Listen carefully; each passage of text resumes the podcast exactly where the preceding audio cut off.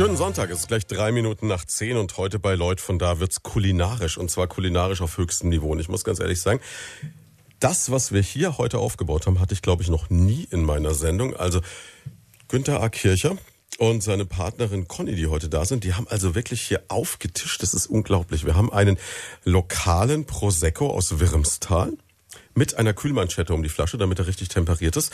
Und wir haben äh, diverse Dinge zu essen. Äh, was, was steht hier alles, Günther? Ja, was haben wir denn? Wir haben äh, erstmal den Gravet Laxas, also einen gebeizten, hausgebeizten Lachs in einem kleinen Pfannkuchen mit einer Senf-Dill-Soße. Das wäre das eine. Dann hm. haben wir, äh, das sind Datteln hm. im Speckmantel. Oh und Riesengarnelen, ebenfalls ein bisschen mit Speck umwickelt und mit einem ganz besonderen Gewürz. Also ein bisschen so wie Surf and Turf quasi, ne? So in, in, in ganz klein, ne? Ganz genau. Also sieht grandios aus, schmeckt. Außerdem gibt's natürlich, das hat er jetzt völlig verschwiegen, noch Schwarzbrotchips und es gibt noch so kleine Spieße, auch noch mit äh, Gravitlachs, würde ich vermuten. Genau. Ne? Also es, es sieht perfekt aus. Also es hat, glaube ich, noch niemand ein komplettes Frühstück mitgebracht. Und ich möchte an dieser Stelle mal sagen, ich hatte hier schon Sterneköche, ne? Benedikt Faust, falls du zuhörst, oder auch ähm, der Herr Laudensack aus Bad Kissingen. Ne? Da hättet ihr auch noch mal punkten können. Also auf jeden Fall, wir sprechen heute über den Club kochender Männer. Und äh, wir essen noch eine Kleinigkeit und dann geht's los. Wir hören ganz kurz Musik. Schönen guten Morgen. Acht Minuten nach zehn. Leut von da bei Primaton.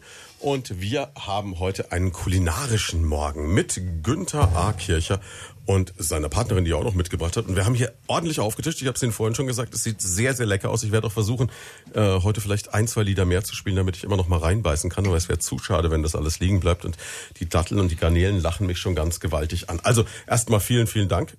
Ich wurde noch nicht bekocht hier morgens. Das ist immer sehr, sehr nett. Gerne. Also wirklich grandios. Jetzt äh, haben wir uns stilecht auch noch in der Küche kennengelernt, hat also perfekt gepasst. Ne? Also ja. muss, man jetzt, muss man jetzt vielleicht ganz kurz erzählen, wie es überhaupt zu dieser Sendung kam. Es war schlicht und ergreifend so, dass wir auf einer Geburtstagsfeier bei gemeinsamen Freunden waren. Und da war es dann so, dass es ähm, in der Küche ja sowieso immer der beste Moment ist äh, bei, auf Partys. Und äh, dann treffe ich da noch jemanden, der sagt, ich bin im Club kochender Männer. Und schon war ich neugierig und habe gesagt, das ist was fürs Radio, weil ein Club kochender Männer, davon hatte ich persönlich, ehrlich gesagt, noch nicht gehört. Wie kommt man auf die Idee, in einen Club kochender Männer zu gehen? Ja, das ist eine gute Frage. Wie kommt man dazu? Äh, ich bin vor circa 30 Jahren äh, dazugekommen. Ich habe schon immer furchtbar gern gekocht. Mhm. Äh, so von klein auf damit so von angefangen? klein auf. Meine Mutter hat schon immer gesagt, ich musste immer in die Töpfe schauen anscheinend. Dazu kam auch noch, dass mein Vater im Krieg äh, Koch war. Ah, okay. Und somit habe ich vermutlich ein bisschen ein anderes Bild bekommen. Also für mich waren nicht nur die Frauen am Herd, sondern auch mein Vater hat ab und zu mal gekocht möglicherweise hat das eine Auswirkung gehabt. Das heißt, der, der war irgendwie bei, bei der Armee dann als Koch, oder? Genau. Das klingt aber so eher nach Gulaschkanone, wenn ich ehrlich das bin. Das war eine Gulaschkanone und der hat auch noch, äh, also mein Vater ist, äh, wäre jetzt 104 Jahre, mhm. Äh, also der war im Russlandfeldzug mhm. und das war noch eine Gulaschkanone, die mit Pferden gezogen worden Ach, ist. Ach du meine Güte. Ja, also es war eine harte Geschichte. Ja, und ich befürchte, gerade auf dem Russlandfeldzug irgendwann ging wahrscheinlich auch so das Kochmaterial aus. Das heißt, man musste durchaus innovativ sein, vermutlich. Vermutlich einmal das und zum, vor allem äh, ohne Nahrung kann man nicht kämpfen. Mhm. Ja, also er war schon äh, besorgt, dass seine, seine Kameraden es gab, glaube ich, sogar diesen Spruch, Lehrerbauch kämpft nicht gern oder so. So ist es, ja. ganz genau. Ja, äh, und das hat dann dazu geführt, ich bin relativ früh von zu Hause ausgezogen, damals in eine WG. Und da mussten wir uns logischerweise das, auch das, selber versorgen. Das klingt so nach den wilden 68ern. Das klingt so, so ein bisschen nach Kommune 1 in München, so Uschi Obermeier und Naja, so. es war, war nicht, so schlimm war es nicht ganz. Was heißt, ich weiß Sie, nicht, haben, Sie, haben nicht, Sie haben nicht den Finger von der Conny jetzt gerade gesehen. Dieser mit. äh, ja, nee, wir, wir sind äh, einfach zu dritt, äh, haben wir uns ein Haus gemietet und wollten unabhängig sein. Und somit war auch Kochen angesagt. Und dann bin ich über. Das heißt dann damals drei Jungs oder drei Männer zusammen? Äh, wir waren zwei Jungs und eine, äh, meine dann spätere Frau. Ah, dabei. okay. Und ja. das war aber dann, äh, die Rollenverteilung war nicht so ganz klassisch. Das heißt, jeder musste mal kochen. Es musste jeder kochen. Ja gut, wir haben dann, ich habe dann immer gesagt, ich kann kochen. Dafür ist mir das Bügeln und äh, das Waschen mit der Waschmaschine erspart geblieben. Die Taktik fahre ich beim Bügeln zumindest auch. Ja. Zum Abwaschen gibt's ja heute glücklicherweise Maschinen, da muss man sich dann nicht mehr drum kümmern. Genau. Waschmaschine finde ich immer, das geht. Das schaltet man nur ein, das läuft dann so durch und dann ist wieder okay. Aber Bügeln ist also, oh, ich habe alle Taktiken durch. Ich hänge Hemden nass auf in der Hoffnung, dass sie dann glatt wegtrocknen. Funktioniert nur zum Teil. Aber mei. Ja, und äh, da wurden dann so die ersten Meriten dann als Koch verdient quasi. Äh, ja, das, das hat dann angefangen. Damals gab's, äh, das hat, glaube ich, Cookery Card Club geheißen. Das mhm. waren so Karten, die konnte man bestellen. Hat man alle 14 Tage 20 Karten bekommen. Und da war vorne ein schönes Bild von dem Rezept, was dann hinten beschrieben war. Und äh, das ist eigentlich bis heute geblieben. Ich möchte immer ganz gerne ein Bild sehen von etwas, was ich koche um es dann nachzuvollziehen. Um es dann nachzuvollziehen, um mhm. es dann einfach, äh, also ich tue mir einfach sehr viel leichter, wenn ich ein Bild sehe. Sieht's denn dann in der Regel auch wirklich so aus? Also ich meine, das, was wir heute hier sehen, sieht aus wie gemalt. Das könnte in jedem Kochbuch sein. Aber ist es äh, immer so, dass man dann auch gleich Erfolge feiert oder ist es eher so eine Try-and-Error-Geschichte? Am Anfang auf jeden Fall. Am Anfang hm. ist es einfach so, also wobei man, wobei wir tatsächlich bei uns im Club das dann manchmal so haben, dass ein Rezept auch ein Bild mit dabei hat oder eine Zeichnung wie dann die einzelnen Zutaten auf dem Teller zu liegen haben. Ach, okay. Ja, weil derjenige, der eben an diesem Kochabend äh, das Sagen hat, stellt sich vor, dass das auch dann so präsentiert wird. Also es geht nicht nur um den Geschmack, sondern, sondern auch um die Optik. Um, um die Optik. Auge isst mit, wie man so sagt. Unbedingt. Ja. Und man kennt das ja auch in, in vielen Restaurants, also gerade in der Sterneküche gibt's ja ganz dezidierte Anweisungen, wie Dinge anzurichten sind. Da hängen auch wirklich oft dann am Pass vorne Fotos, wo man dann nochmal guckt und dann läuft eben der Koch nochmal lang und sagt, also das geht mir so nicht raus, ne? Das mag gut schmecken, aber es schaut halt nicht gut aus, ne? Genau. Also das ist wirklich dann eine Bastelei. Und manche Dinge werden ja auch so de dekonstruiert, dass man gar nicht mehr weiß, was man jetzt als nächstes isst, sondern man merkt erst, wenn man reinbeißt. Ne? Genau, so ist es. Ja. Also so gerade wenn es in Richtung Molekularküche oder solche Sachen geht, ne, da ist ja dann Spanien ist da ja ganz groß mit dabei. Ne? Ja. Hatten wir schon mal einen Studiogast, der da, der Benedikt Faust, der da viel von erzählt hat, der mit Heu und Holzkohle und weiß ich nicht was so allem kocht. Es ist also unglaublich, was da alles gemacht wird. Verrückt, ja. Ja. ja, aber Okay, das heißt, der Anfang war wirklich so, ähm, wie es, glaube ich, vielen so geht. Klar, man, man übernimmt so die Rezepte, wenn man auszieht. Also bei mir war es so, die man so von zu Hause kennt. Und irgendwann ist halt dann der Fundus auch erschöpft und dann holt man sich das erste Kochbuch und dann guckt man, welches Bild lacht einen an und versucht es so in der Art hinzubekommen. Ganz genau so ist es dann gewesen. Äh, äh, die, also man wird regelrecht zum Sammler von Kochbüchern. Mhm. Äh, zu der Zeit gab es das Internet zwar, glaube ich, schon, aber natürlich nicht diese Auswahl, wie es heute gibt. Ja, und Internet am Anfang war ja auch so mit Telefonmodem und Einwahl und so. Es, genau. es hatte seine Tücken. Ja. Also hat man eben äh, sich das, das Kochbuch gesucht, aber eben nicht nur das eine, sondern dann ging es einfach in die Frage, in welche Richtung geht's? Äh, geht's in bestimmte Länder? Mhm. Ich bin ein, ein Italien-Fan, ich mhm. koche auch sehr gerne. Das ist, glaube ich, die beliebteste Küche sowieso der Deutschen mit, ne? Ich glaube ja, ich glaube ja. Und sie ist, äh, sie kann sehr einfach sein, aber sehr wohlschmeckend mhm. und kann aber auch sehr raffiniert sein. Aber es heißt jetzt nicht nur Italienisch, also nicht, nicht festgelegt Nein. aufs Italienische. Ne? Also wir, wir kochen an und für sich auch sehr bodenständig, immer mit Zutaten, die aus der Region kommen, mhm. die auch in die Jahreszeit passen. Also äh, ich möchte nicht unbedingt im Januar Erdbeeren verarbeiten, sondern dann, wenn bei uns die Erdbeeren reif sind und, und schmackhaft sind, aromatisch sind, dann werden sie bei uns verarbeitet. Das ist das Interessante, dass es wirklich so ist, egal welchen Koch ich jetzt hier hatte. Und ich hatte vom Sternekoch bis zum äh, ganz einfachen Menschen, der, der alles Mögliche in der Kantine macht, schon viele Leute in der Sendung. Und ähm, jeder hat es eigentlich gesagt. Jeder hat gesagt, wenn du vernünftig kochen willst, ist es entscheidend, Regionalität und jahreszeitlich angepasst. Das ist also wirklich. Und Qualität. Und Qualität natürlich. Ja, also, das ist echt interessant, ja. Äh, wobei das heute ja kein Problem mehr ist. Wir haben selbst hier, äh, ich komme ja aus Bad Kissingen, mhm. äh, haben wir inzwischen so viele Quellen.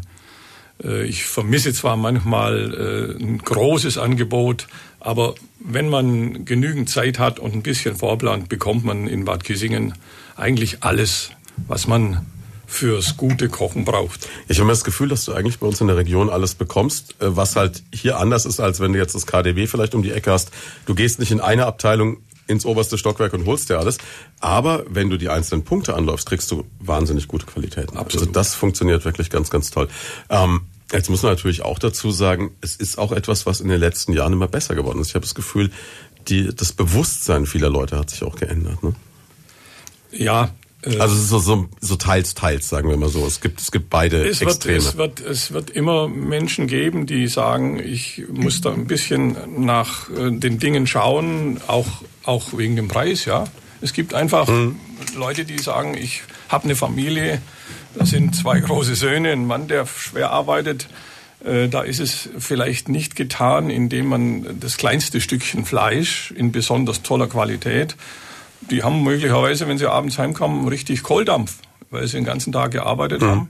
Und äh, da kann man dann nicht erwarten, dass man vielleicht das allerfeinste und teuerste Stückchen gerade mal aussucht. Wobei man muss wirklich dazu sagen, auch die Qualität, wenn die Preise zwar sehr niedrig sind mhm. bei uns, zum Beispiel für Fleisch, die Qualität ist nach wie vor in vielen Bereichen sehr gut. Ja, und ich bin immer der Meinung, dann esse ich halt weil seltener Fleisch, aber dafür dann besseres und mache mir sonst was anderes.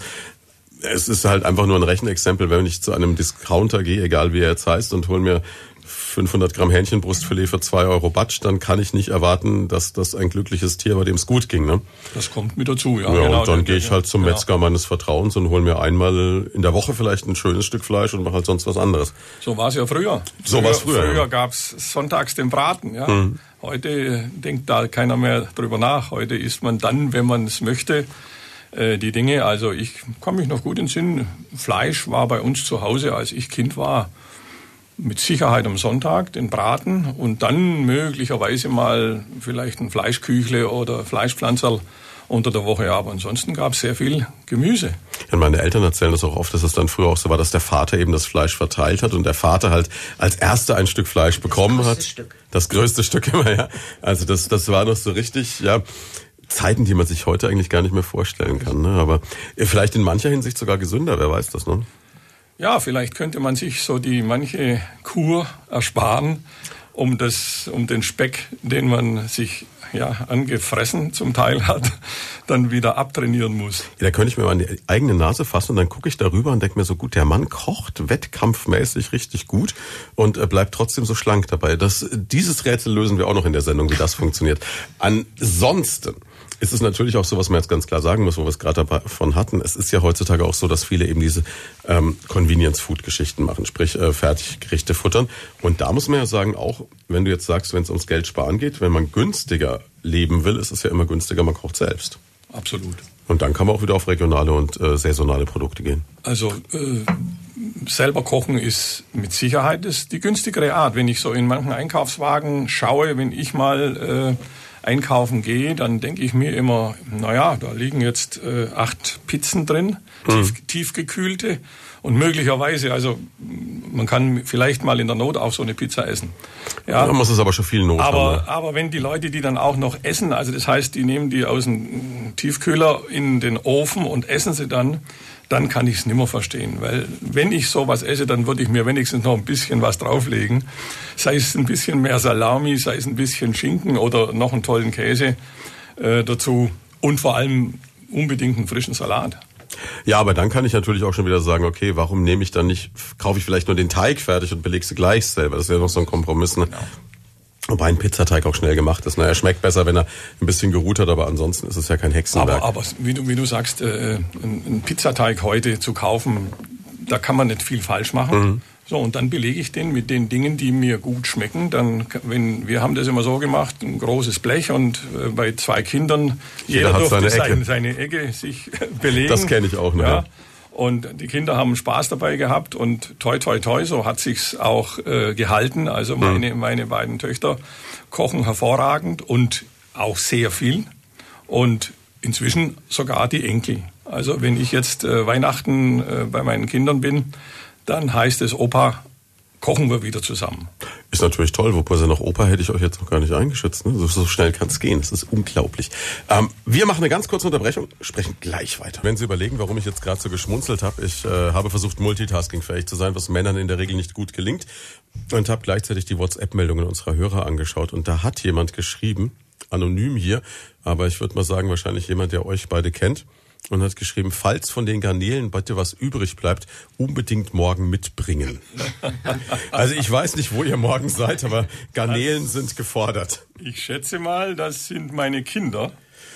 Denkbar. Also ich kann euch dann gleich mal die Nummer zeigen. Ich lese jetzt nicht laut im Radio vor, also möglicherweise mag das damit zusammenhängen. Ich zeige es euch gleich mal. Ja, ansonsten, ähm, lecker ist es nach wie vor. Ich muss ja ganz ehrlich sagen, äh, Sie hören deswegen heute so viel Musik, weil äh, ich die Zeit zum Essen nutze nebenbei. Ähm, aber es gibt ja so viel Interessantes zu erzählen. Jetzt vielleicht immer als allererstes, du kommst ursprünglich aus Ulm, ne?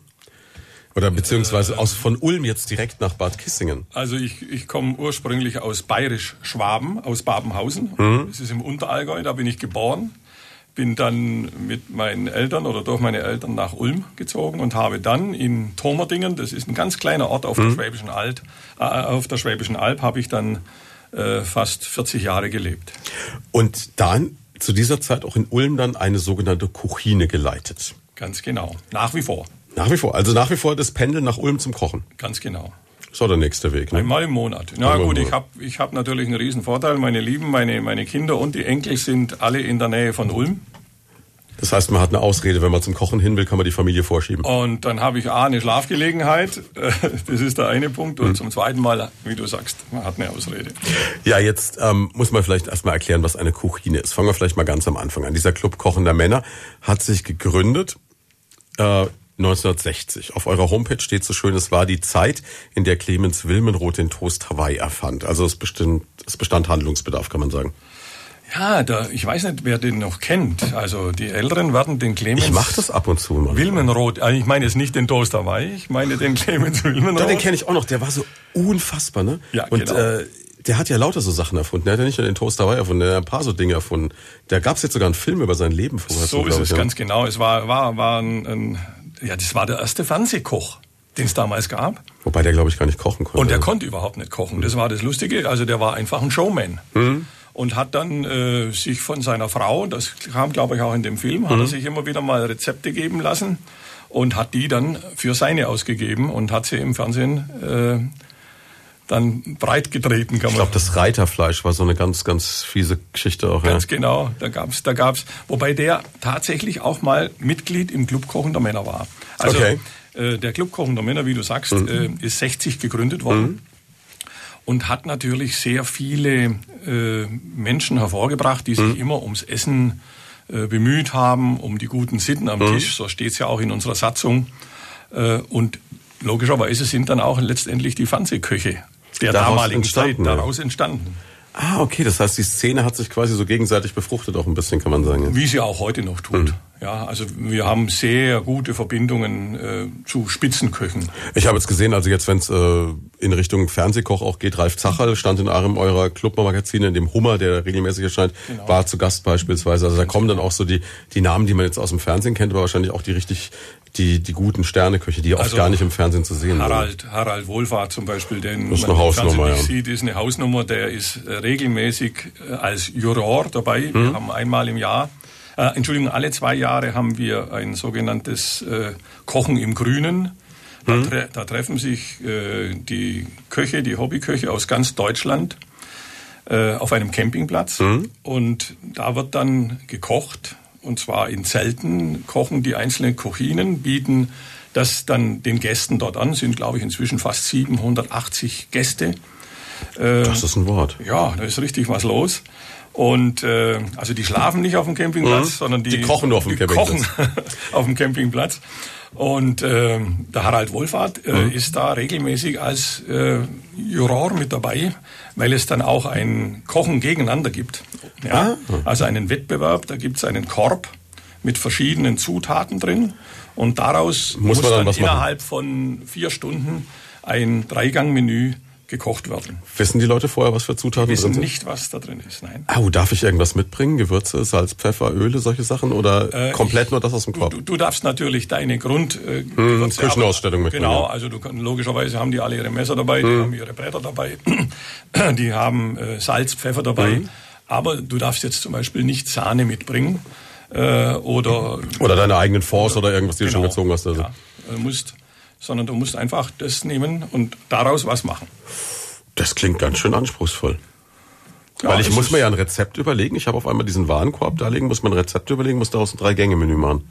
Ja. Wow.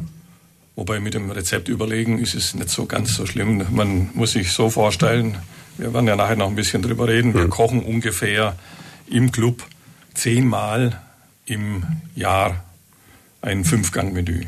Das heißt, ihr habt einen gewissen Rezeptspeicher im Hinterkopf. Den hat man schon im Hinterkopf, ja. Und, und wenn, man, wenn man da was sieht, dann sagt man, was könnte ich jetzt Feines mhm. aus diesen Dingen machen. Ja. Also früher, äh, als ich noch Junggeselle war und in, in meiner Wohngemeinschaft war, da hat man den Kühlschrank aufgemacht und, geguckt, und hat was auch ist geguckt, da, ne? was ist noch alles da und was kann ich aus dem, was da noch da ist, machen. Ja. Und heute ist es ein bisschen äh, weiter gediehen. Heute sagt man, okay, da könnte ich das machen, da könnte ich das machen. Und dann kann es tatsächlich gar nicht so sehr schwierig sein, aus einem Warenkorb dann eben ein Menü machen. Was übrigens wir seit vielen, vielen Jahren oder mhm. Jahrzehnten schon machen. Inzwischen gibt es Fernsehsendungen, die genau dieses die das Prinzip Format aufgegriffen, aufgegriffen haben, ja. haben und auch machen. Es gibt ja diese Fernsehsendungen, wo zum Beispiel Leute beobachtet werden, die so im Einkaufswagen durch den Supermarkt gehen und dann entscheiden, Koch nehme ich mit. Und genau. Lea Linster hat da zum Beispiel schon mitgemacht, wo ich mir gedacht habe, Gott, die Frau ne, ist ja eigentlich auch legendär, glaube ich, in Luxemburg. Die ist eine sagenhafte Küche. Ja, also ganz toll. Ja. Die macht einen grandiosen Käsekuchen, den, den habe ich mal nachgebacken. Also mhm. ich kann eigentlich überhaupt nicht backen, aber der Käsekuchen von Lea Linster, Bettys Käsekuchen heißt, da können Sie im Internet googeln. Der ist super einfach und schmeckt sehr, sehr okay. lecker.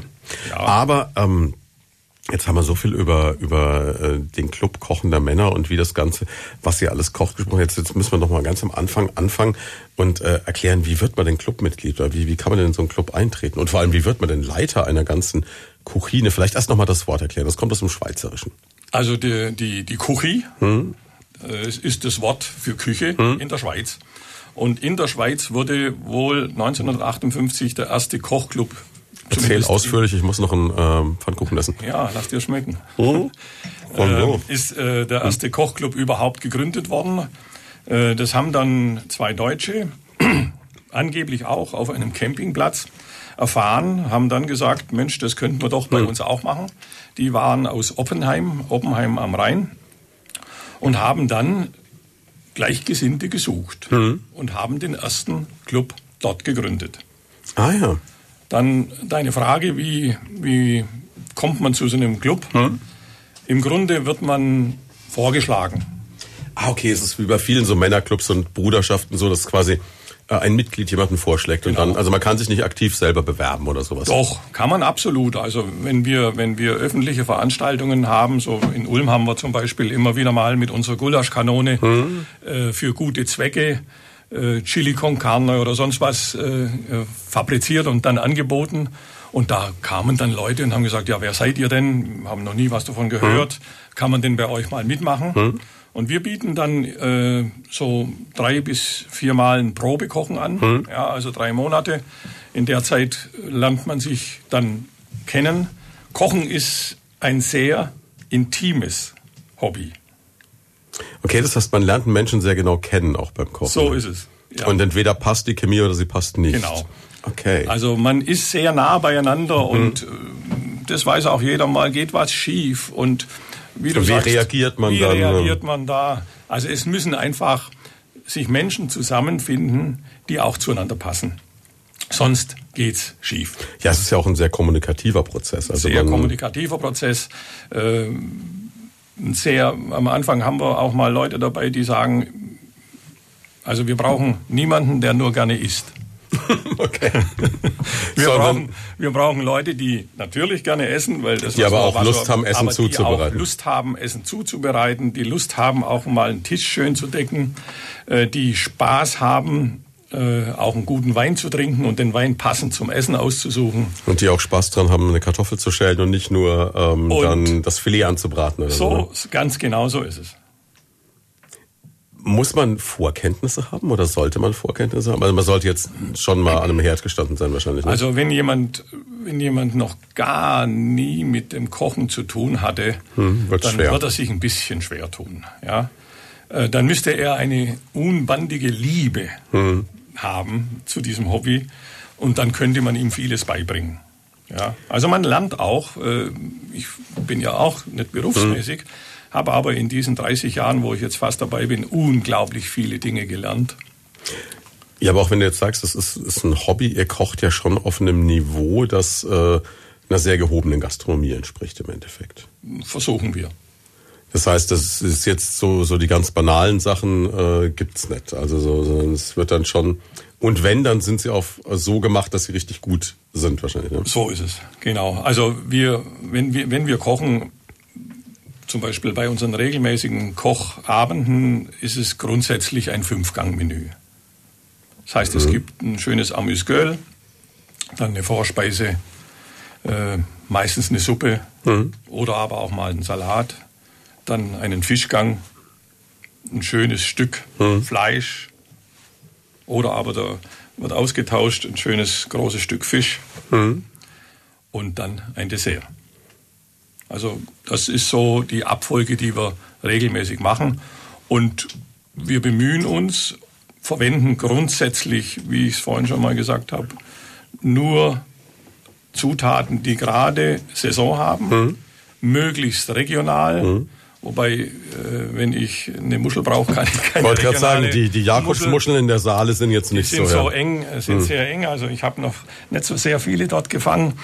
Äh, also holen wir uns äh, die Dinge dann vielleicht auch mal über einen Großmarkt. Hm. Ja, es gibt's ja heute alles. Du kannst heute äh, Dinge, die es auf dem Großmarkt in Paris bestellen, und die kommen zu relativ günstigen Preisen. Da denkt man immer, weiß Gott, was. In einer relativ hohen Geschwindigkeit auch In einer relativ also hohen Geschwindigkeit. Ist, es gibt ja Importeure, die direkt äh, in Rangier einkaufen und dann hochfahren. Ja. Ganz genau. Also ich weiß, ich habe äh, eine der eine mindestens so gute Garnele wie die heute mal gegessen. Ähm, hier in Schweid von der Kugelmühle bei Max Matreux und der Max hat damals äh, dann auch eine riesen Bohai um einen Teller gemacht, auf dem lag, glaube ich, eine Garnele. Und ich habe mir vorher gedacht, so, okay, man hätte noch eine zweite dazulegen können, aber die eine war so gut, das war der Wahnsinn, hat er auch gesagt. Ja, die wurde im Atlantik gefangen, mhm. dann nach Rangy in Paris gebracht und war aber am nächsten Morgen schon hier in Schweinfurt in der Kugelmühle, weil die Deutsche See eben mit Express dann hochfährt. Ne? Das so geht schon, ja. ja. Ja. Ist vielleicht nicht, äh, wahrscheinlich würdest du woanders dann ein paar hundert Gramm Garnelen dafür bekommen, aber die Qualität ist halt eine ganz andere. Ja, das macht man ja nicht jeden Tag. Zweifellos. Und ich denke auch, äh, so wie wir vorhin gesagt haben, vielleicht ist es sinnvoll, nicht jeden Tag hm. Fleisch zu essen, sondern, sondern dann gezielt. Und dann Aber wenn ich dann was esse, eine gute Qualität, hm. ob Fleisch, ob Wurst, ob Fisch, ist völlig egal, auch, auch Gemüse. Äh, und so halten wir es im Prinzip beim Kochen auch.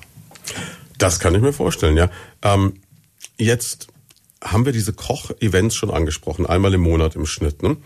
Wie, wie funktioniert das? Ein Mitglied so wie ich das richtig in Erinnerung habe, legt quasi fest, was gekocht wird und kann sich an dem Tag zurücklehnen. Also das ist von Club zu Club unterschiedlich. Mhm. Wir haben ja insgesamt in Deutschland 110 Clubs in mhm. 100 Städten. Es sind 1400 Mitglieder und jeder Club macht es ein bisschen anders, aber ich glaube, die meisten machen es so wie wir. Ähm, das heißt, es ist jeden Kochabend eine andere, ein anderer Kochbruder mhm. verantwortlich. Der sucht für diesen Abend seine Rezepte hm. schaut, dass er für jeden, der mitkochen soll, eine Kopie macht. Der schaut, dass er alle Zutaten einkauft, hm. die passenden Weine dazu. Dann schaut er, dass die Tischdekoration, äh, die ihm gefällt, äh, gekauft ist. Brot und, und, und. Das heißt, er kann wünscht dir was spielen, aber er muss es auch bezahlen im Endeffekt. Er bezahlt dann, hm. ja, genau. Hat dann natürlich den Vorteil, wenn das zehn Mitglieder sind, dass er das, an, dass er das andere dann neunmal es, es im Jahr, sich aus, ja. ja, ja. Am Schluss kommt äh, ihm ja wieder zugute. Naja, zweifellos, klar. Äh, so, und dann startet er, also wir starten um 14 Uhr mhm. samstags. Und dann wird erstmal alles schön auf Tischen ausgebreitet und dann gibt er seine Anweisungen. Dann sagt er, okay, Blackie, du bist ein guter Fischmann, mhm. du, machst, du machst heute den Fisch. Und dann sagt der Günther, und du kümmerst dich bitte um die Suppe mhm. oder das Dessert oder den äh, Fleischgang. Wissen die anderen dann schon vorher, was es geben wird? Haben die das Rezept zwei Tage vorher zugeschickt bekommen? Nein, Nein ist eine Überraschung Nein, auch. Ja. Das ist, also das wird, ich will jetzt nicht sagen geheim gehalten, mhm. sondern das wird einfach nicht verraten vorher. Mhm, okay. Das soll ein bisschen eine Überraschung sein. Das ist natürlich schon spannend. Das heißt, ihr packt quasi so wie an Weihnachten einmal im Monat die Geschenke aus und guckt dann, was machen wir jetzt draus. So könnte man sagen, ja. Das ist eine tolle Geschichte, ja. ja. Und dann, 14 Uhr geht's los. Bis wann steht's Essen auf dem Tisch? Und äh, in der Regel, ja, nicht vor sieben. Das heißt, da ist, steckt schon ein bisschen Arbeit drin. Ja. Aber das ist ja auch das, das, was wieder Spaß macht, dieser Prozess dann wahrscheinlich, ne? Das ist ja das, weswegen wir uns treffen. Ja? Das Essen ist dann bloß am Schluss halt, also muss halt Essen, sein. Ne? Essen, möchte ich jetzt nicht sagen, ist, ist äh, so eine Notlösung. Mhm. Natürlich essen wir unsere Sachen, die wir kochen, gerne. Äh, aber es ist nicht das Wichtigste. Mhm. Also man muss sich das so vorstellen. Für mich beginnt der Spaß schon, wenn ich mir jetzt, ich bin jetzt im Ende Januar, bin ich mhm. wieder dran. Okay. Und mach mir Kannst jetzt, natürlich nicht verraten, was du machen wirst. Ne? Nein, nein, ich weiß es noch gar nicht. Ah, okay. Ich habe so ein paar Ideen. Mhm. Ähm, ich mache mir jetzt schon meine Gedanken und stelle mir das dann vor und dann schaue ich, finde ich da ein Rezept dazu und dann wird ein bisschen geschoben und dann kommt der nächste Akt, wenn es mhm. soweit ist. So eine, so eine Woche vor dem Samstag geht es ja schon los. Das, was ich schon einkaufen kann. Vielleicht auch manche Dinge vorbereiten. Also wenn ich einen Fond brauche, dann ziehe ich mir den vorher. Den schon vorher, okay. Ja, dann mache ich mir den Also vorher. so, so nett bist du schon, dass du dann, wenn jetzt irgendein Rinder vorgebraucht wird, den dann schon gekocht genau, hast und genau, mitbringst. Wobei wir den, wobei wir den äh, in der Regel im, im Club vorrätig im, habt. Im Keller vorrätig mhm. haben. Äh, der wird zubereitet einmal und dann wird er abgefüllt und eingekocht mhm. und dann steht der im Keller. Ja gut, also, ist ja mit vielen Sachen so, die man sich so ein bisschen auf, äh, genau. in Anführungszeichen auf Vorrat also vorbereiten wegen, kann. Wegen, ne? wegen einem Glas äh, würde ich das jetzt nicht anfangen, mhm. aber ich habe dann aber inzwischen auch Freunde, die mir da dabei helfen, die die Möglichkeiten haben, in der großen Küche das zu sagen. Wir haben den großen Topf und den großen Brenner so und dann legen genau. wir los. Ja. Genau. Ja, und ähm, ich kann mir vorstellen, das ist ja auch ein Spaß, wenn man dann vorher schon sagt, okay, welcher Wein passt da, dann muss man zum Winzer, dann muss man den Wein ja probieren. Ein hartes Schicksal, aber man muss es halt tun. Ne? Kocht man es auch selber noch mal vor vorher?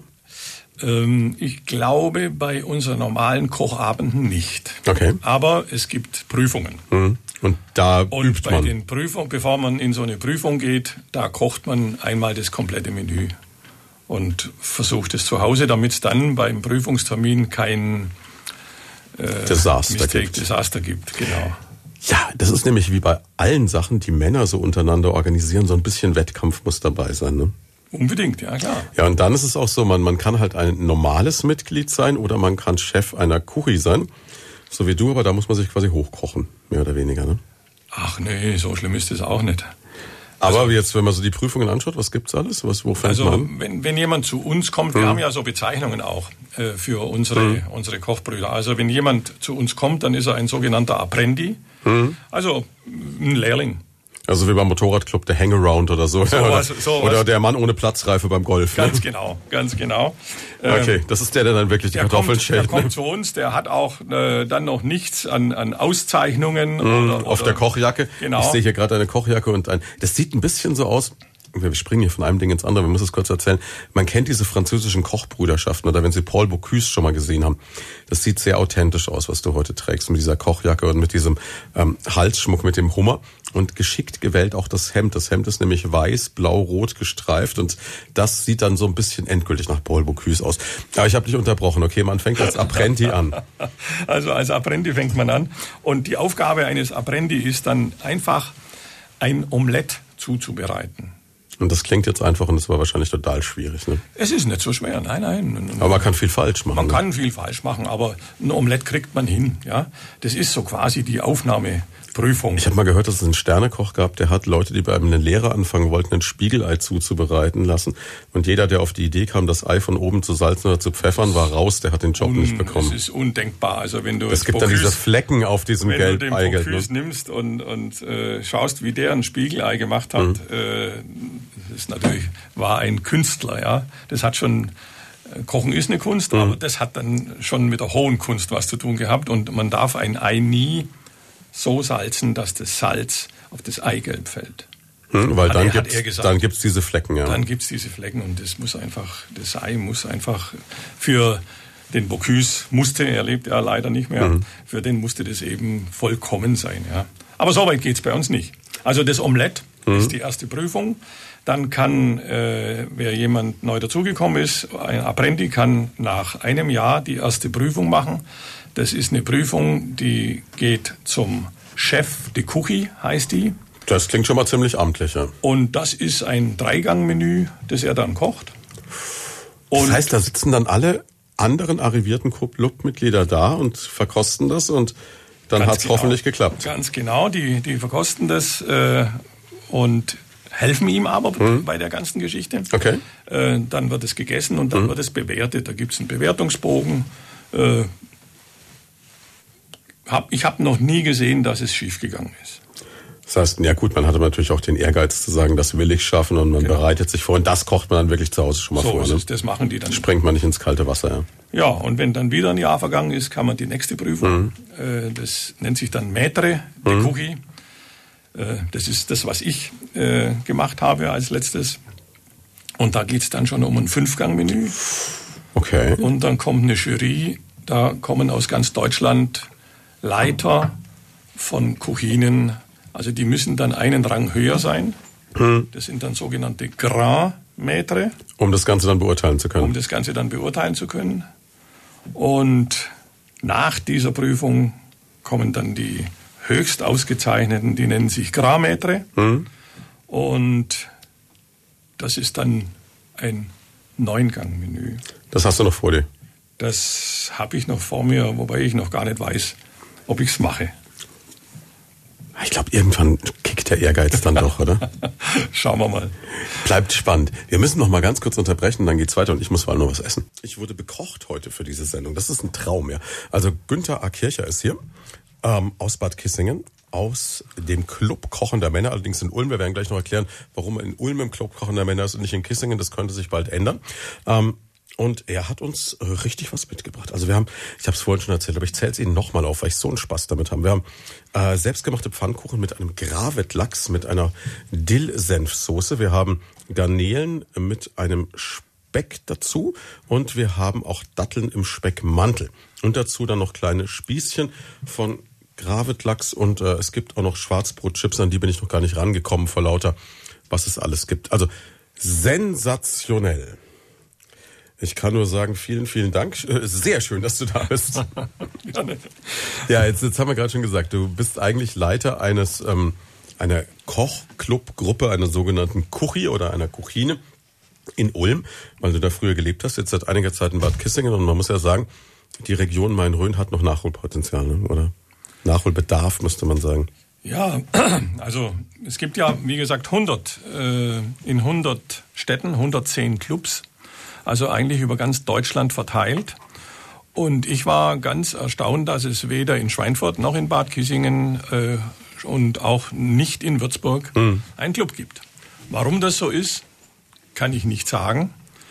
Aber ich habe mir vorgenommen, in Bad Kissingen einen Club kochender Männer zu gründen. Das heißt, so ein bisschen Entwicklungshilfe zu leisten für die Region Main-Rhön. Na, ich weiß jetzt nicht, ob die Entwicklungshilfe hier brauchen, was Essen angeht, aber auf jeden Fall äh, wäre es schön, äh, diesen Club hier hm. zu gründen. Äh, ich suche nicht unbedingt jetzt nach äh, Kochbrüdern, aber jeder, der Interesse hat, hm. kann sich ganz, wenn er möchte, gerne bei mir informieren. Das heißt, wir werden, wenn wir die Bilder ins Internet stellen, jetzt, das wird so ein bisschen dauern. Also normalerweise ist ja immer am Montagmittag gleich der Mitschnitt der Sendung da. Ich muss mal gucken, ob wir das jetzt an Heiligabend hinbekommen morgen.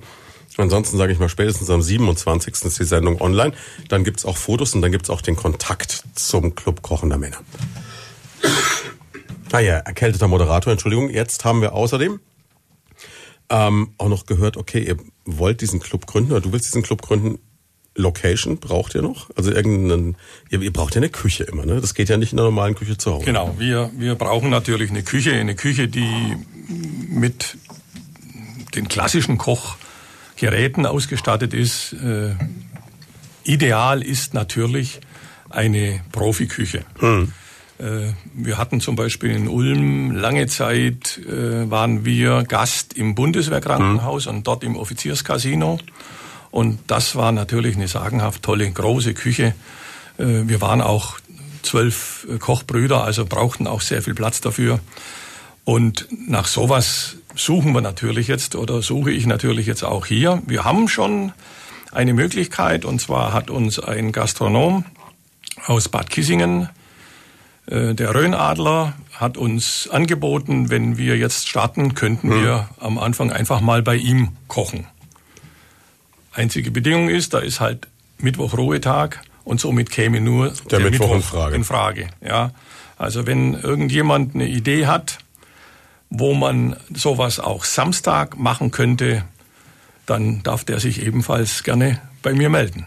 Das heißt, es böte sich an, irgendwas, was Samstag zu hat, was aber gleichzeitig eine große Küche hat. Das heißt, entweder wirklich eine Institution oder Behörde oder vielleicht ähm, ein Küchenstudio mit einer, ich weiß, ich habe in Bad Kissingen mal mit einem Fernsehkoch auch Hess aus Hessen in einem Küchenstudio, das gibt's aber leider nicht mehr, da ist jetzt ein Autohandel drin, äh, gekocht. Und ähm, da habe ich mein Rezept für Zitronenspaghetti her, übrigens sehr, sehr gut. Aber anderes Thema. Aber auf jeden Fall, sowas ist auch was. Es gibt ja viele Küchenstudios, die so Kochschulen mit dabei haben. Oder halt, ja, wir haben es vorhin schon mal so gedanklich durchgespielt. Man bräuchte etwas, was Samstagmittag zu hat, wo man gut kochen kann, was eine Kochschule hat. Also wenn der Thomas Faber zuhört, ne? Thomas, das wäre jetzt nicht das große Problem wenn du dich mal meldest, eine Handynummer hast, wäre eine Option unter anderem noch. Ist ja auch was, was richtig schick ist dann auch für Kissingen, denke ich mal. Also Kissingen ist ja eh ein Ort, der unheimlich viel tolle Veranstaltungen bietet, der gleichzeitig auch ein großes Potenzial an Menschen hat, die ähm, auch teilweise aufgrund des Altersschnitts ein bisschen auch viel Zeit haben in Kissingen. Das heißt, ich glaube, das wäre eine echte Bereicherung. Und vielleicht wäre manch eine Gattin auch froh, wenn der Mann am Samstagnachmittag beim Kochen aufgehoben ist. Wer weiß das? Ich weiß nicht, Conny, ähm, ist das so, dass man dann manchmal ganz froh ist, wenn er dann zum Kochen Nein, geht? Nein, das nicht. Nein, ich merke ja, dass er das vorbereitet, dass er sich freut. Äh, das bedarf ja dann auch schon einer gewissen Vorbereitungszeit. Hm. Überhaupt nicht. Also das, es macht ihm Spaß und das finde ich das Wichtigste. Es ist nicht so, dass ich mir denke, gut, dass der jetzt mal verräumt ist. aber, aber gut, dass man einen Partner hat, der so gut kochen kann, oder? Das ist was ganz Tolles. Das ist auch früh, wenn ich zur Arbeit gehe, oft Wunschkonzert. Äh, was möchtest du dann später essen? Und dann darf ich mir das auch wünschen. Ich gehe seit acht Jahren wieder einkaufen und muss nur das kochen, was mir Spaß macht. Das ist was ganz, ganz Tolles. Das ist natürlich grandios. Aber bekochst du ihn dann trotzdem manchmal auch? Selten. Selten. Also ja. meist, wenn wir Freunde einladen, dann ist das so ein so ein so Ritual Sache, dann gemeinsam machen. Hm? Jeder hat so seinen Zuständigkeitsbereich. Ich bin dann mehr so für die Kräuter und den Zulieferer zuständig. Hab natürlich auch viel im Garten. Also das ist wirklich äh, jahreszeitbedingt dann bei uns alles frisch im Garten. Ich bin dann der Tomatenzüchter, aber züchte die dann selber aus hm? eigenen Samen das, wow. was besonders effektiv war oder besonders toll geschmeckt hat. Und ansonsten bin ich der Pilz- und Kräuterlieferant und was halt so. Das ist eine ganz große wird. Hilfe. Also sie ist, äh, sie hat eine ganz eine Spürnase hm. für Steinpilze. Also das heißt, ihr, wenn ihr spazieren geht, dann geht ihr mit Ziel spazieren. So, so könnte man es in ungefähr sagen. Sie ist dann also irgendwann im Unterholz verschwunden. Ich bin dann wirklich hm. verschwunden, ja. Okay. Äh, da, wo, da wo, wo sie hingeht, kann man zu Fuß gar nicht hingehen. Deswegen hat sie ein kleines äh, Elektrofahrrad. Mit dem geht sie ganz tief in den Wald rein und findet Meistens. Ja. Leider dieses Jahr überhaupt nicht. Ja. Gut, dieses Jahr war aber auch aufgrund des Wetters, da war nichts zu wollen. Ja, aber auch das letzte Jahr war hm. nicht besonders ergiebig. Ja. Überhaupt nicht.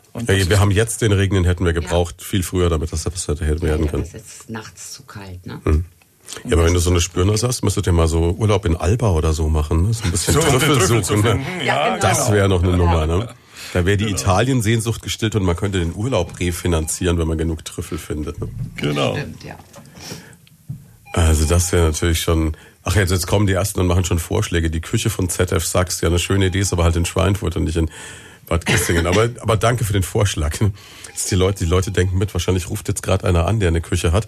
Aber ähm, ja, es ist also auf jeden Fall schon eine faszinierende Geschichte. Aber wenn die jetzt zusammen am Herd steht, das ist, äh, ist ja auch immer so eine, so eine so eine Nagelprobe für eine Beziehung, ne? dass das funktioniert. So wie du vorhin gesagt hast, es muss mit den Männern beim Kochen passen. Ich finde, was ist, es adelt einen als Paar, auch wenn man zusammen in der Küche gut zusammenarbeiten kann. Ne? Ja, auf jeden Fall. Also, wobei ich denke immer, da braucht es einfach A, eine klare Regelung. Hm. Äh, und ansonsten kommt nämlich das Sprichwort, viele Köche verderben, verderben den, Brei. den Brei. Ja, und das möchte ja keiner haben. Also, wenn wir arbeiten, dann machen wir so, dass uns das Spaß macht. Wir reden uns nicht gegenseitig rein, zumindest jetzt nicht mehr. Vielleicht war es früher mal. So schade, dass das hier kein Fernsehen ist. Ach Gott. Der Blick war Gold wert. Äh, wir versuchen es zumindest, weil äh, es macht ja am Schluss keinen Spaß. Das Essen ist gelungen. Aber, aber die Stimmung ist per Die Stimmung ist am, am, am Tiefpunkt, das macht ja dann auch keinen Spaß. Aber es ist natürlich äh, so, so dann insgesamt auch so, so, so ein Genusslebensstil, den man, also es ist eine andere Achtsamkeit auch den Produkten gegenüber, aber man hat auch so ein, so ein Savoir-vivre, das dann irgendwie in das Gesamte mit reinkommt, oder? Ja. Weil du hast ja gesagt, es geht vom, vom Tischdecken bis zum Getränk, also es muss dann alles passen. Ja, ich denke, das gehört auch dazu, ja. Ähm, wenn man, wenn man, ich weiß jetzt den, den Satz nicht genau, wie er in unserer Satzung steht, äh, aber ein Zweck des Club kochender Männer ist die Erhaltung der guten Sitten am Tisch. Mhm. So, und da schaue ich mich manchmal befremdet um, wie die Sitten so ja gut, man muss jetzt, als, als, allererstes mal sagen, es ist ja schon eher selten geworden, dass eine Familie beispielsweise überhaupt zusammen am Tisch sitzt und gemeinsam isst. Ne? Ja, ich kenne das natürlich. Ich habe ja auch Kinder. Allerdings haben wir versucht, äh, genau den Punkt des Essens. Das ist so manchmal das Einzige mhm. noch, wo die Familie beieinander ist. Ja, heute weiß ich, äh, da sitzen dann die Mutter, Tochter und Vater rund um den Fernsehtisch. Mhm haben die Glotze an und essen so auf den Knien. Und gucken alle in eine Richtung. Und gucken und, alle und in eine Richtung, schauen sich gar nicht mehr an. Äh, keine Kommunikation. Ja, es wird immer weniger. Muss man sich fragen, ob das eine gute Zukunft ist. Es ist ja, glaube ich, eh so dieses, dieses Zweigeteilte in unserer Gesellschaft. Es gibt die, die so wie ihr jetzt wahnsinnigen Wert drauf legen und sich wirklich Mühe geben und gut kochen. Und es gibt die, die praktisch überhaupt nicht mehr kochen. Also ja. so, die halt nur noch erwärmen, sage ich mal so vorsichtig. Ne? Also ich weiß, wir haben teilweise Azubis hier schon gehabt, um jetzt aus dem Nähkästchen zu plaudern, die sind, die haben hier gewohnt, zwei Jahre ihrer Ausbildung, die hatten keinen Herd. Die hatten eine Mikrowelle. Und damit kamen die durch oder so eine Herdplatte halt. Ne? Und dann, ich weiß nicht, wir hatten mal einen Kollegen, der hat, ähm, ich glaube, ich habe es dir schon auf der Party erzählt, der hatte wirklich dann herausgefunden, wie er in einem Topf ein komplettes Essen zubereiten kann. Der hat Nudeln und Wienerchen gleichzeitig gekocht, dann das Wasser abgegossen und dann Ketchup drüber. Also da schüttelt's einen, ne? Also es ist sehr umweltschonend, wenn man in einem Topf alles macht, ja. Ja, es, es, geht auch im Wasser. Ja, du musst nur gucken, dass du keinen hast, wo du die Spirale offen liegt, weil dann, dann wird's eine Sauerei, ja. Genau. Ah, ja, ja, nee, aber. Also es ist, es ist tatsächlich so. Wir haben in Ulm ähm, zur Landesgartenschau waren wir eingeladen äh, und haben in einem Pavillon Kochkurse gemacht hm. für Kinder. Okay. Das war so eine Bitte des alten Treffs, mit hm. dem wir mal zusammengearbeitet haben haben wir also dann äh, diese Kochkurse gemacht. Äh, einfache Dinge. Also mhm. ich weiß noch, einen Tag machten, haben wir Pfannkuchen gemacht. Mhm. Ja, also die Kinder waren sowas von wissbegierig und wollten unbedingt an das Rührgerät ran mhm. und den Kochlöffel in der Hand haben. Und dann haben wir ein bisschen heimtückisch und hinterrücks gefragt, ja, was macht denn ihr so zu Hause? Ja, da kam nicht so sehr viel. Und das bestätigt dann wiederum das, was du sagst. Hm. Viele machen eben ihre Pizza heiß. Das geht sicherlich das eine oder andere Mal.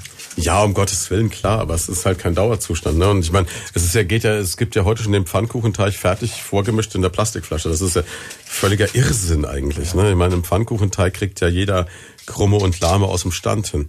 Das wird ein harter Sonntag, kann ich Ihnen sagen. Gerade eben wird die zweite Flasche Prosecco geöffnet hier im Studio. Also hart im positiven Sinne, aber mal gucken. Also Nee, aber das ist natürlich schon, ähm, vielen Dank, ähm, eine, eine tolle Geschichte, ne? wenn man wenn man sagt, man man bringt auch gerade junge Menschen oder Kinder wieder dazu. Und es ist ja, glaube ich, so, es gibt ja auch hier ähm, in der Region Köche, die das immer wieder machen, die es auch für Kinder anbieten. Reiser ist so ein Beispiel in Würzburg am Stein oder der auch das Restaurant am Golfplatz hat, der ja auch äh, in Dettelbach so eine eigene Location hat, wo er in großer Menge kochen kann. Seminare veranstaltet und die haben ja, glaube ich, auch mal einen Test gemacht, haben Kindern einfach so rohes Gemüse gegeben zum Probieren und Kinder wussten teilweise mit Obst und Gemüse nicht mehr anzufangen, was es ist. Konnten es also überhaupt nicht zuordnen. Also ich glaube, man hat äh, festgestellt, dass Kinder zwischen salzig und sauer nicht unterscheiden können. Weil sie es nie gelernt haben. Weil sie es nie gelernt haben, ja. Und das stelle ich mir ganz schlimm vor, ja. Also Essen ist doch ein Teil des Lebens, ist doch ein Genuss. Ist ja. doch was Wunderschönes. Ja klar, du hast eine, ja diese... Wenn ich eine Wurst esse und, und, und die von einem guten Metzger gemacht worden ist, dann möchte ich doch rausschmecken, jawohl, da ist vielleicht Majoran drin oder mhm. irgendein besonderes Gewürz. Ja. Ja, das muss ich lernen. Ne? Das ja. ist so wie alles kann man das schulen. Und dann ist es natürlich so, es gibt ja die vier Geschmacksrichtungen, ne? Bitter, süß, salzig und sauer. Genau. Und es gibt ja, glaube ich, diese fünfte mit dem unaussprechlichen Namen um, Unami, Umunami oder? Genau. Und äh, die, die keiner so genau definieren kann. Ne? Böse Zungen sagen immer, es schmeckt so wie das alles, was mit Glutamat beim Asiaten gemacht wurde. Äh, ich, ich sag, äh, mir reichen ja schon die vier. Mhm. Ja, äh, und wenn man jetzt aber mal sagt, jetzt kommt der Geruchs, unser Geruchssinn mhm. dazu, ja, und auch, auch das ist eine Kunst, ein Essen so zu machen, dass es vielleicht dann äh, besonders toll riecht. Wir haben am letzten Samstag hat ein Freund von uns, auch im Kochclub, mhm. wir hatten ein Essen mit Damen, äh, der hat was ganz Einfaches gemacht. Der mhm. hat eine komplette Sellerieknolle genommen mhm. und hat diese Sellerieknolle nur etwas eingeölt, also mhm. noch mit Schale, nur etwas eingeölt, gesalzen und mhm. hat sie dann in den Backofen. Also wie eine Ofenkartoffel eigentlich. Wie eine Ofenkartoffel und drei Stunden war die da drin. Mhm. Und hat sie dann aufgemacht. Und dieser Geruch, das war sowas von sensationell. Und geschmeckt mhm. hat sie übrigens auch sehr gut. Ne? Ja. Aber auf die Idee muss man erst mal kommen. Ne? Er ist nicht selber drauf gekommen, mhm. sondern er hat es halt irgendwo gelesen oder hat es vielleicht mal angeboten bekommen. Ja? Ist es jetzt so, dass ihr grundsätzlich äh, eigentlich dann nur Laien im Club habt oder kann ich auch als Koch mitmachen, theoretisch? Wir haben zum Teil Profis mit dabei. Mhm. Die aber immer außer Konkurrenz sind. Okay. Im Prinzip, im Prinzip sind es Ehrenmitglieder, mhm. ja, die dürfen selbstverständlich mhm. mitkochen und es ist, äh, hat noch nie einem Kochclub geschadet, wir lernen unglaublich viel mhm. von den Profis, die was weitergeben. Es gibt viele, die so ihre Geheimnisse für sich behalten. Ne? Ja, es hört man immer wieder, aber ich habe die Erfahrung gemacht, wenn man die Leute richtig anspricht und, und sagt, Mensch, kannst du mir helfen? Ich habe erst neulich so ein tolles Erlebnis gehabt, eben auch mit, mhm. äh, wir waren beim Reiser und der, äh, da gab's eine Dashi-Brühe. Mein mhm. Leben noch nie gehört von einer Dashi-Brühe. Also wollte ich die nachkochen. Hm. Dann haben wir aber ein paar Informationen gefehlt. Dann habe ich angerufen bei dem Küchenchef und hm. der hat mir ganz genau erklärt, wie ich das eventuell am besten hinbekomme. Und es hat dann auch funktioniert. Das ja. ist aber auch super nett, wenn jemand dann wirklich sagt, okay, da plaudere ich auch aus dem Nähkästchen, genau. weil jemand Interesse zeigt, das ist eine tolle Sache. Ja. ja. Aber es gibt, glaube ich, auch so diese berühmten Geheimrezepte, die dann keiner weiter verrät, ne? Mit Sicherheit. Also vielleicht haben die, wo, wobei ich glaube eher, dass es die Zusammensetzung bestimmter Gewürzmischungen mhm. ist, mhm. ja. Äh, vielleicht auch mal eine bestimmte Menge von etwas, was man gar nicht vermutet. Mhm. Äh, das sind alles so die Dinge. Ob es noch wirkliche Geheimnisse gibt, bezweifle ich. Ich glaube, es ist aber trotzdem so, wenn zwei Menschen dasselbe kochen, sogar mit den gleichen Zutaten, wird es verschieden schmecken. Ne? Absolut. Das, das ist, ist ja immer die Frage dazu. Das ist ja? Spannende, die Frage also, dazu. Ich habe mal gelesen, dass äh, die, die wirklich die Sterneküche bei den Nachtischen hm. mit Briefwagen arbeiten. Um also, genau die richtigen um Verhältnisse. Genau die richtigen Verhältnisse zu haben, weil stell dir vor, du gehst bei dem zum Essen hm. und isst ein tolles Dessert. Hm und kommst nach einem Jahr wieder und sagst, das Dessert war damals so toll, das möchte mhm. ich bitte wieder haben. Und dann erwartest du tatsächlich, so dass es genauso gesagt, schmeckt. Es ja. muss genauso wieder schmecken. Und da kann man einfach nur, das kann man nur machen, indem man genau abwiegt und die genauen Mengen nimmt, immer wieder bei jeder Zubereitung. Ja gut, das ist, kennen wir von sich selber. Es gibt ja so Restaurants, in die gehst du, weil da ein bestimmtes Gericht top ist und dann sagst du, ich will mal wieder das essen, also gehe ich wieder zu dem. Genau. Und äh, wenn es dann anders schmeckt, dann machst du ein bisschen ein langes ja. Gesicht. Ja. Ist natürlich schon richtig, ja. Und ähm, es ist ja, glaube ich, auch, was ich mal irgendwo gehört habe, ist, dass es viele Köche gibt, die nicht gern backen, weil sie sagen, Backen ist so eine super exakte Wissenschaft. Ne? Backst du? Äh, ein bisschen, okay, ein bisschen. Also das ist genau der Punkt. Hm? Äh, Stelle ich überall fest. Beim ja. Backen äh, heißt es immer, äh, habe ich schon zu Hause gemacht und bring's fertig mit. Da mm, frage ich ja, und dann weiß man nicht, was Hat die ist, Frau ist da noch in der Originalkiste von Sacher, ne? äh, bei mir ist es ähnlich. Ich habe mich jetzt ein bisschen dran gewagt. Mhm. Ähm, weil ich da auch. Weil wir so viele Früchte hatten im Garten. Ganz genau. Das genau. war dieses Jahr, ja. Man musste, man war gezwungen. Ja, Zwetschgenbaum ist, ist sogar ein Ast abgebrochen, so viel hatte der. Also habe ich gesagt, jetzt mache ich einfach, fange ich mal an mit den einfachen Dingen, mhm. aber es wird nicht meine Passion werden. Das, okay. Da bin ich schon sicher. Obwohl man am Ergebnis ja eigentlich länger Spaß hat an einem gekochten Essen, weil so ein Kuchen hält sich unter Umständen drei Tage. ja, das ist, so habe ich es noch gar nicht gesehen. Ja, so könnte vielleicht, vielleicht eine Möglichkeit, ja. Wir machen noch eine ganz kurze Pause, geht gleich weiter. Schönen guten Morgen, fünf Minuten vor halb zwölf. Ja, eigentlich schon schönen guten Mittag. Normalerweise würde er wahrscheinlich gerade in der Küche stehen, der Günter Kircher, der heute bei uns ist, vom Club Kochender Männer aus Bad Kissingen aber eigentlich im Kloppkochen der Männer in Ulm. Denn wir haben gerade eben schon gesagt, meine Güte, es ist doch eigentlich unglaublich, dass es sowas weder in Kissingen noch in Würzburg noch in Schweinfurt bisher gibt. Also da wäre wirklich Nachholbedarf. Und deswegen, wir haben es auch schon vorhin angemerkt, ist die Idee, da so einen Club zu gründen. Location wird gebraucht und Leute, die interessiert sind, wir werden die Kontaktdaten auf unserer Homepage veröffentlichen, wenn wir den Mitschnitt dieser Sendung veröffentlichen. Wie viele Mitglieder kann so ein Club haben, maximal, oder so, so, eine, so eine Kuchine? Die ideale Größe ist zwölf. Klar, ja. einmal im Monat wird gekocht. Und einmal im Monat, Monat wird gekocht, äh, wobei wir nicht das ganze Jahr durchkochen. Wir kochen im, im Grund zehnmal. Mhm. Äh, dann machen wir wie alle anderen auch eine Pause, ein Pause. Sommerpause. Äh, dann gibt's mal ein Grillfest. Also mhm. selbst wenn es zehn sind, kommt man nicht jedes Jahr einmal dran, mhm. sondern äh, zum Beispiel unsere Grillfeste, da kochen wir dann einfach alle gemeinsam. Mhm.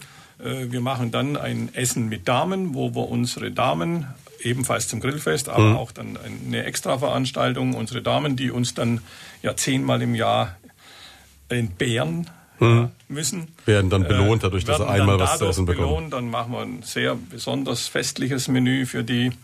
Äh, das heißt also, wenn es zehn, zwölf Leute sind, dann kommt man in zwei Jahren eineinhalb Mal dran. Ja.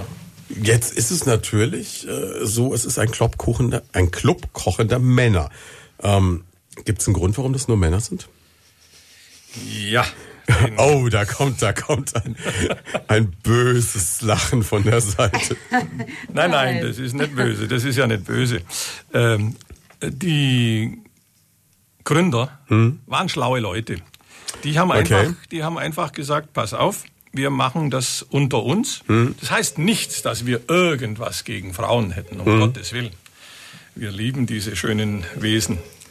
Aber das Problem ist schlichtweg, wenn wir unter uns sind, mhm. dann reden wir uns gegenseitig rein. Mhm.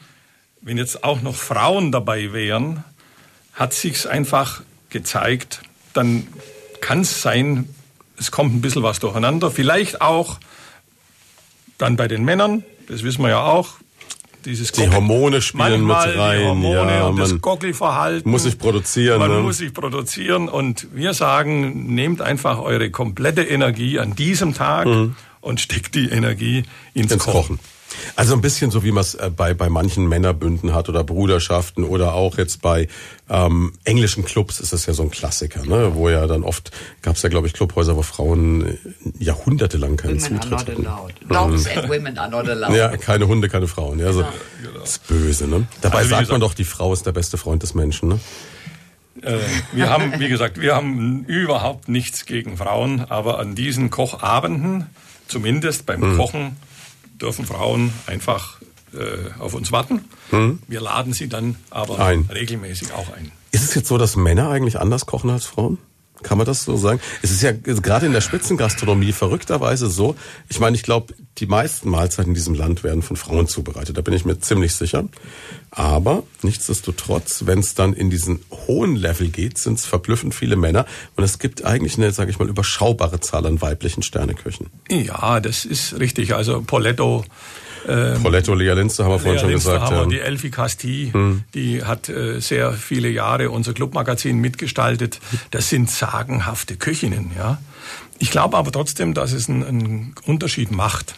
Hm. Also grundsätzlich sage ich, kochen beide gleich. Und hm. ich glaube auch gleich gut. Nur Kochen ist ein unglaublich schwerer Beruf. Das ist jetzt wirklich ernst gemeint. Schwierig mit Kindern zu vereinbaren beispielsweise. Äh, schwierig mit Kindern zu vereinbaren. Äh, es Bescheidene Arbeitszeiten. Ja. Es ist auch körperlich eine große Anstrengung. Mhm. Und ich glaube, deswegen gibt es mehr männliche Küche.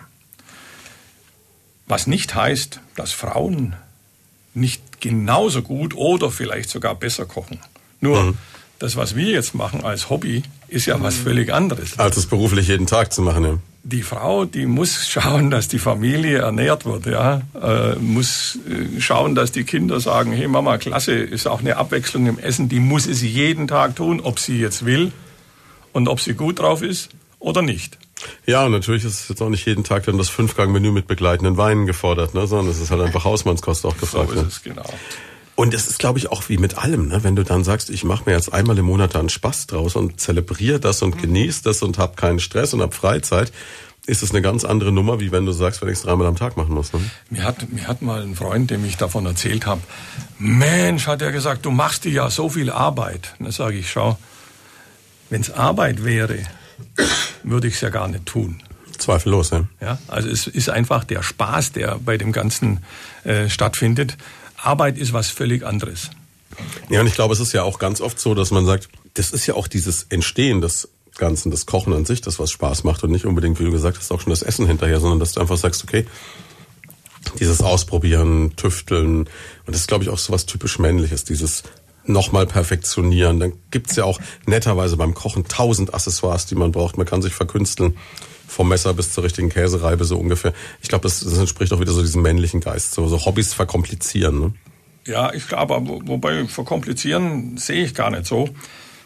Ich denke einfach, ich bewundere immer so handwerkliche Berufe. Mhm. Also jemand, der morgen ein Werkstück hat und, und damit auch so ein Ergebnis hat ja. und am Abend ein Ergebnis anschauen kann diese Menschen bewundere ich. Wer, wer, wer das beruflich macht, ist was ganz Tolles, stelle ja, ich mir vor. so ja. wie bei uns im Radio genau das Gegenteil. Da bleibt wenig für die Ewigkeit, sage ich mal. Ja, und das so. ist natürlich klar. Wir haben kein Ergebnis am genau. Schluss. Ja. Aber beim Kochen ist es ja so. Mhm. Ja, beim Kochen hast du deine Zutaten, hast deine Produkte, hast die Idee, hast das Rezept und am Schluss hast du das Ergebnis. Mhm. Wenn es gleich dann auch in, in ein paar äh, Minuten weggegessen ist. Ja, aber dafür schaffe ich ja trotzdem eine Emotion, die bleibt. Also ich meine, ich denke, es so gibt es. bei jedem Essen, an die er sich zurückerinnert, Gerüche, Geschmäcker, Rezepte, die er mit Dingen verbindet, auch irgendwie mit zu Hause oder mit sonst was. Absolut. Ja. Also das ist so, ich meine, es gibt manchmal so Abende, erinnerst du dich dein Leben lang, weil du was ganz Außergewöhnliches gegessen hattest oder ein besonderes Erlebnis mit einem außergewöhnlichen Essen verknüpfst. Und dazu kommt ja eines, wenn wir kochen im Club, dann gibt es immer, wir nennen das eine wohlwollende Beurteilung. Beurteilung. Das heißt, es wird jetzt keiner am Schluss sagen, das war aber jetzt gar nichts.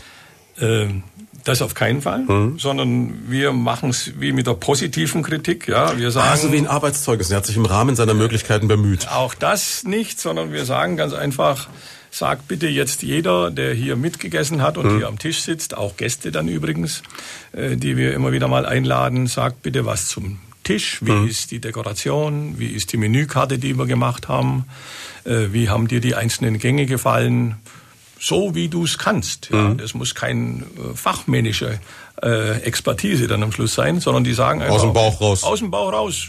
Äh, wofür kein Koch was kann, mhm. wenn jemand Spinat nicht mag und in diesem Gang war Spinat drin, dann kann ich es auch nicht beurteilen. Ja, ich kann dann höchstens sagen, naja gut, Spinat ist jetzt nicht unbedingt meine mhm. mein, mein Lieblingsgemüse. Ja, aber genau um das geht's zu sagen. Am Schluss wird eine wohlwollende Beurteilung gemacht mhm. und auch das ist was Schönes übrigens.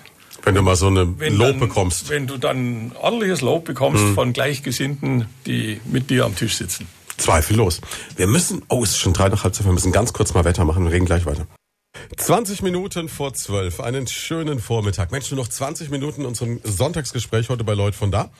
Wir haben heute Günter Kircher und seine Partnerin Conny da und die äh, haben uns ein super leckeres Essen mitgebracht. Denn Günther ist im Club kochender Männer und wir haben gerade schon ganz viel darüber gehört und auch über die Emotionen, Erinnerungen, die man so mit Essen verbindet.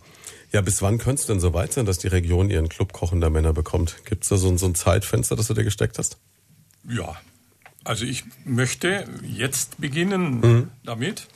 Äh, wir lassen gerade mal die Feiertage vergehen. Mhm, okay, und dann geht's und los. Und dann geht's los. Und dann schauen wir mal, vielleicht gibt's ja auf die Sendung heute hin schon den ein oder anderen, der uns vielleicht äh, mit Der sich bewirbt und Lust hat. Genau. Und auch jemand, der eventuell Interesse hat, mitzumachen. Sie müssen jetzt gerade sehen, ähm, den ersten, der Interesse hat, ist schon unser Nachfolger-Moderator Jens Hübner. Der hat sich gerade in der Küche einen kleinen Teller geholt, den reicht er jetzt rüber. Und äh, dann kriegt er, ja genau, jetzt, ah, Jens ist an den Schüsseln, okay. Ich, ich sage Tschüss zu allem, was ich hier an Essen gesehen habe. Das war's dann. Ja, ne, aber es ist auch wirklich sensationell, ja. Jetzt sowas wieder, wie du heute mitgebracht hast. Wir haben ja gesagt, okay, es ist Weihnachten. Fürs Weihnachtsmenü haben jetzt alle schon eingekauft, wobei man kann ja Heiligabend früh nochmal los. Du hast gesagt, das, was heute dabei ist, diesen, diesen Gravet-Lachs, ne? Mhm. diesen norwegischen, hast gesagt, gibt ein ganz tolles Rezept und ähm, das ist was, was wirklich jeder auch so zu Hause quasi probieren kann oder machen kann. Ja, äh, und auch jetzt noch für den Silvesterabend vielleicht, mhm. es ist eine ganz einfache Sache, diesen Lachs zubereiten, Gravet-Lachs. Äh, Gravet, mhm. vergraben Okay, das, das erinnert, sind es die Dänen oder? oder das sind die Dänen. Die, die genau. auch so, so ein Hai vergraben, ne? Ja, das ist, glaube ich, nicht so lecker. Haben die, hatten die das Problem früher, dass sie ja keine Kühlschränke hatten. Mhm. Ja, also mussten sie ihre Sachen haltbar machen. Dann haben die den Lachs genommen, haben ihn gesalzen, mhm. äh, ein bisschen Zucker dran, ein bisschen Gewürze dran. Also quasi ein bisschen wie, geböck, wie gepökelt. Wie, genau, eingepackt mhm. und tatsächlich in der Erde vergraben. Und dann ist er, hat er dort seine Reifung bekommen mhm. Und haben den dann rausgeholt und haben ihn gegessen. Ich habe jahrelang gedacht, das würde Graved Lachs heißen. Da haben wir uns ganz am Anfang drüber unterhalten, während das Mikrofon noch gar nicht an war. Es heißt also wirklich Gravet Lachs äh, und kommt von Vergraben. Jetzt, also ja, ich kenne es unter Gravet Lachs. Ich vertraue dir da ja. blind. Also ich kenne so äh, graved. Ich habe noch gar nicht nachgeschaut, ob es dieses Wort in, in, in Englisch gibt. Und ja, es, es würde, würde eigentlich auch passen. Es hätte auch was, weil von, von grave, das Grab, vergraben, könnte ich mir vorstellen. Vermutlich. Vermutlich ne? Also, wobei im Englischen müsste eigentlich buried Lachs, also egal. Also auf jeden Fall, äh, es wird kompliziert jetzt rein sprachlich, aber vom Lachs her nicht. Es ist ja überhaupt, man macht das ja oft mit Fisch. Gibt es ja verschiedensten Haltbarkeitsmittel. Du kannst den, du kannst den trocknen, du kannst den räuchern. Stockfisch, genau. Stockfisch, ja. Du kannst äh, dann, was äh, viele in, in Südamerika ist, glaube ich, so ein Ding mit äh, frischem Limetten oder Zitronensaft, der ihn dann auch gart. Gartin, ohne ihn genau. zu erhitzen. Genau. Auch sehr eine sehr runde Zubereitungsart. Aber jetzt eben Gravetlachs. Was muss ich tun zu Hause, um das hinzubekommen? Ein Loch im Garten ausheben. Wir schaffen es auch ohne Loch. Das ja? lässt Weil hoffen. je nachdem, wo man eben wohnt und vielleicht zur Miete, ist es nicht so toll. Balkon hast, oder auf dem Balkon ein Loch zu graben, das wäre ja nicht so lustig. Also es ist ganz einfach. Du nimmst äh, den Lachs und zwar so je nachdem, was du eben haben willst, so ein Kilo hm. frischen Lachs, noch mit der Haut. Hm äh, dazu wird dann ein großes Bündel Dill genommen, eine halbe Tasse grobes Salz. Und mhm. wenn man das nicht hat, kann man auch ein ganz normales Salz nehmen. Wobei, das kriegt man heute überall, dieses heute grobe Meersalz. überall, ja. genau. Äh, eine Vierteltasse Zucker und zwei Esslöffel weiße Pfefferkörner. Und wer keine weißen hat, der nimmt eben schwarze. Und die Mo werden dann ganz einfach ein bisschen gemörsert. Mhm. Und mit diesem, äh, das alles zusammen, hm. reiben wir dann den Lachs ein, packen den Lachs in eine Folie hm. und lassen ihn liegen. Und zwar ungefähr 24 Stunden. Dass er die Gewürze quasi aufnimmt. Dass die Gewürze, man kann das Ganze sogar in, in, in, in eine Plastiktüte machen hm. mit Klippverschluss. Äh, dann regelmäßig wenden, hm. weil das Lachs, äh, das Salz hat äh, die, die Wirkung, dass es das Wasser aus dem... Das ist hygroskopisch, ja, es zieht das Wasser genau. aus. Ja. Und äh, wenn man das jetzt äh, ein paar Mal wendet, bis zu hm. 48 Stunden, äh, wenn, man, wenn das fertig ist, kommt der Lachs raus, wird sauber wie, gemacht. Wie so eine Art Marinade. Wenn man das mit Marinade. Grillfleisch macht, im Grillfleisch macht man es ja oft mit Öl, aber das ist ein großer Trend, sind diese Trockenrubs jetzt, diese, wo man Gewürze einfach nur aufs Fleisch gibt und Ganz so ein genau. bisschen einmassiert. Genau. Ja. Äh, schüttet man die, die Flüssigkeit weg, hm. macht ihn mit dem Küchenkrepp sauber und kann ihn dann wunderbar in schöne Tranchen schneiden und hat einen selbstgemachten Gravet Laxas. Der deutlich besser schmeckt als der, den man so eingeschweißt irgendwo Und man weiß, kriegt. was drin ist. Und dazu gibt's dann diese Senf-Dillsoße natürlich auch noch, ja? Genau.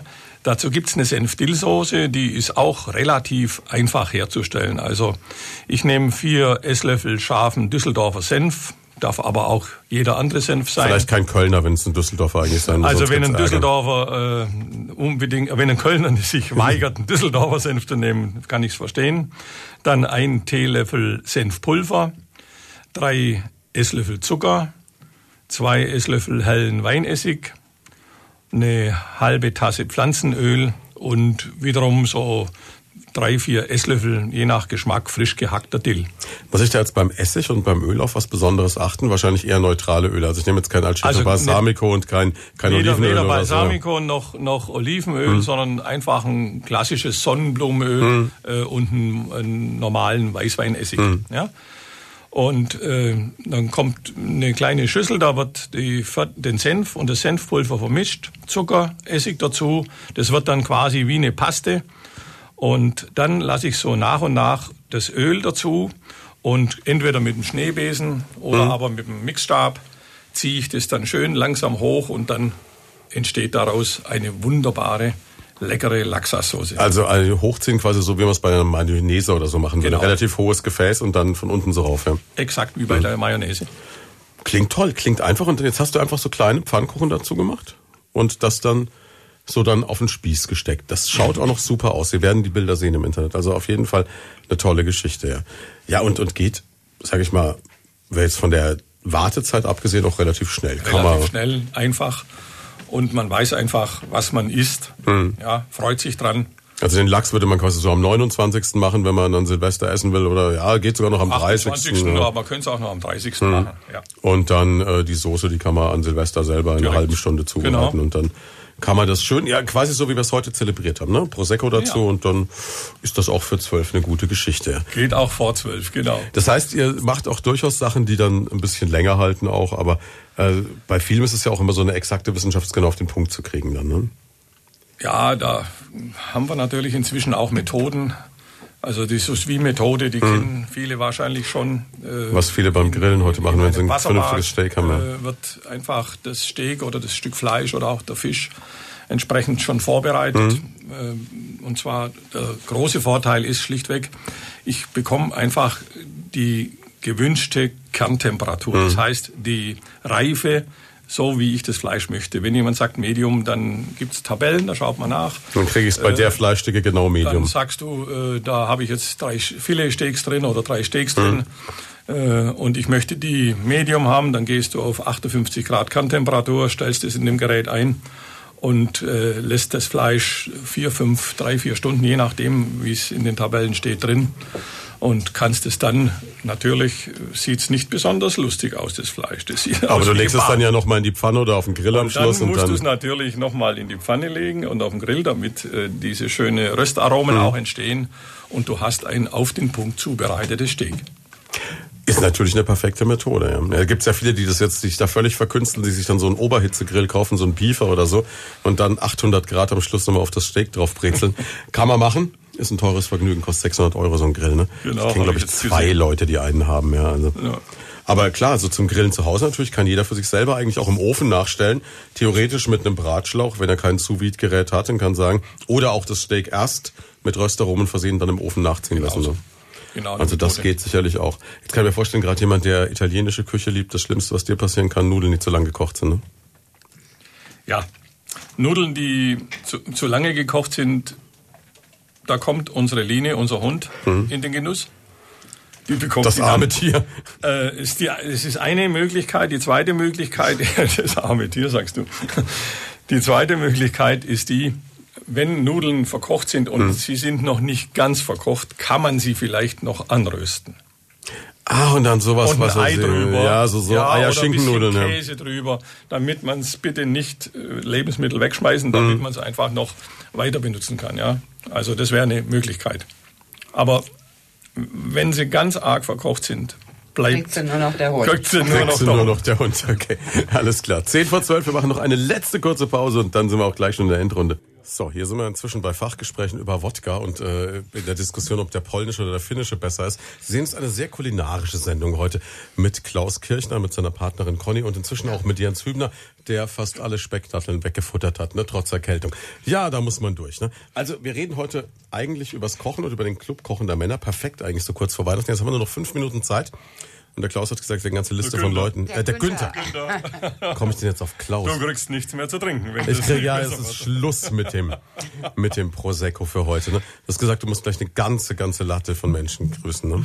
Ja, also ich möchte einfach erstmal anfangen mit dem Lars. Der Lars hat mir nämlich versprochen, er hört heute zu.